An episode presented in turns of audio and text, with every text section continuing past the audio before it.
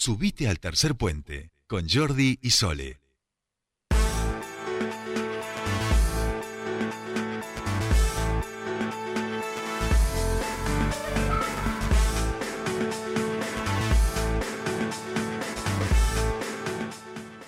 Continuamos con más tercer puente y les decíamos que aparentemente la gente no quiere aprender.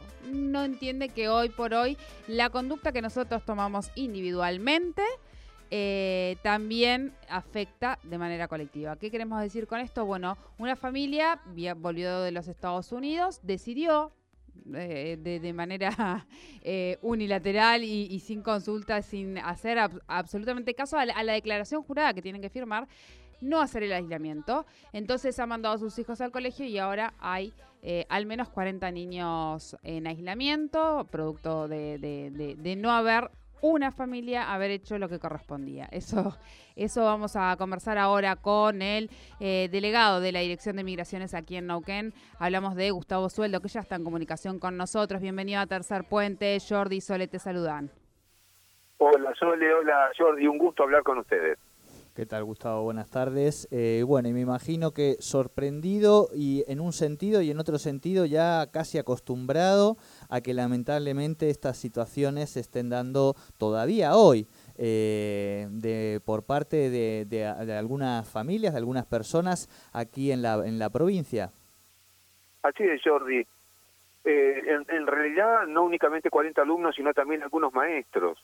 Mm. Pero bueno, esto eh, de alguna manera pone a prueba la rápida reacción que tiene tanto los agentes de la Dirección Nacional de Migraciones como, eh, bueno es decirlo, eh, la unidad COVID del Ministerio de Ciudadanía de la provincia de Neuquén, que junto al, Ministerio de, Educación y al de Salud fundamentalmente, tomaron las medidas como para primero constatar de que no estaban cumpliendo luego ir a donde estaban, al, en este caso este, una escuela, la escuela Confluencia de la ciudad de Neuquén, y ponerse en contacto con las autoridades y tomar las medidas sanitarias de aislamiento que ustedes estaban comentando.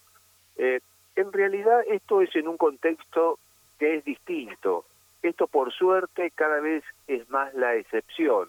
Esto se dio ayer martes por la mañana y se suma a una persona, a una mujer que proveniente de Portugal, con destino en Zapala, cuando la fuimos a, visitar el día lunes con la policía, también lamentablemente tuvimos que levantar un acta este, que vamos a presentar en ambos casos el día lunes, el lunes próximo ante la Fiscalía para que tome las medidas que se debe tomar a todos aquellos que infringen eh, el artículo 205 del Código Penal de la Nación que prevé es bueno recordarlo, prisión de entre seis meses a tres años, que si se suma a otra condena puede llegar a convertirse de eh, cumplimiento efectivo, más allá de que por supuesto a los niños no se les hace nada porque son inimputables, a la mamá sí, a la mamá le va a quedar esta esta esta condena penal eh, en su en su prontuario, o sea, eh, cada vez que pida antecedentes penales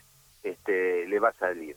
Lo cierto es que la mayoría toma otra actitud. La mayoría de las personas ingresan en Argentina desde junio a esta parte, cada vez cumplen, habíamos empezado con un 38 a 40% de cumplimiento y hoy es menos de un 5%. Así que la semana pasada, por ejemplo, hicimos en toda la provincia de Neuquén una sola denuncia. Así que cada vez estamos mejor, lo que no quita que haya algunas excepciones como esta que ustedes mencionan, además porque se trata de una mamá que es profesional, que es profesional de la salud y únicamente tendría que tener más alcance los conocimientos del daño que puede llegar a causar y uno no se explica cómo eh, interpreta de, por haberse hecho un PCR en Estados Unidos, haber tenido una prueba de antígenos en Ezeiza, ya está exenta de tener la posibilidad de traer el virus.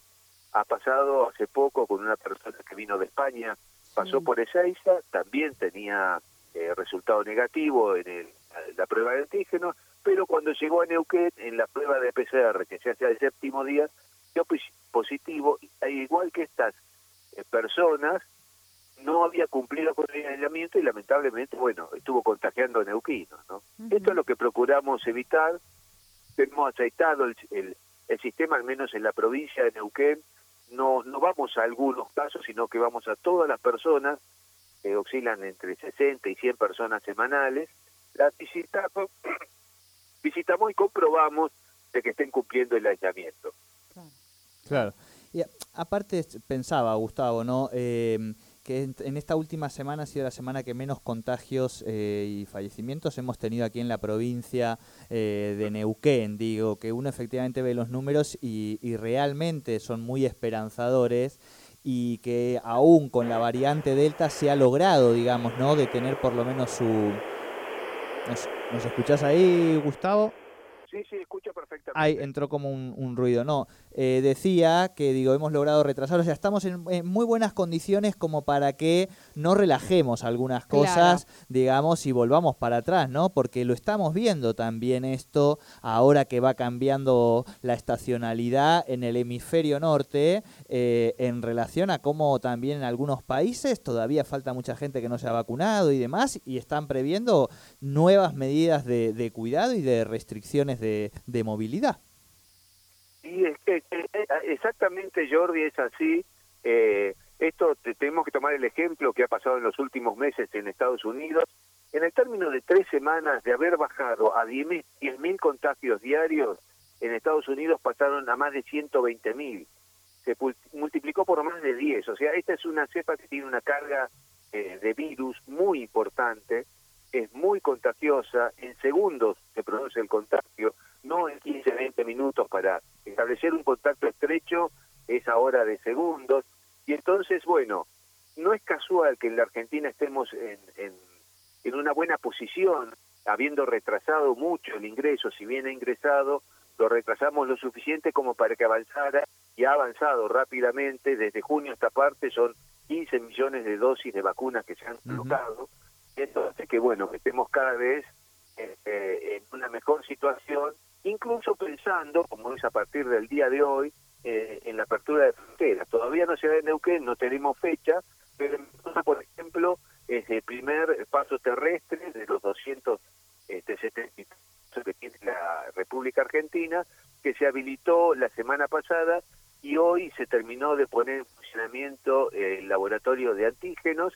ya ha comenzado a ingresar en un principio en forma progresiva nada más que argentinos o chilenos que tienen residencia en Argentina y en un futuro esperemos que pueda hacerlo el turismo.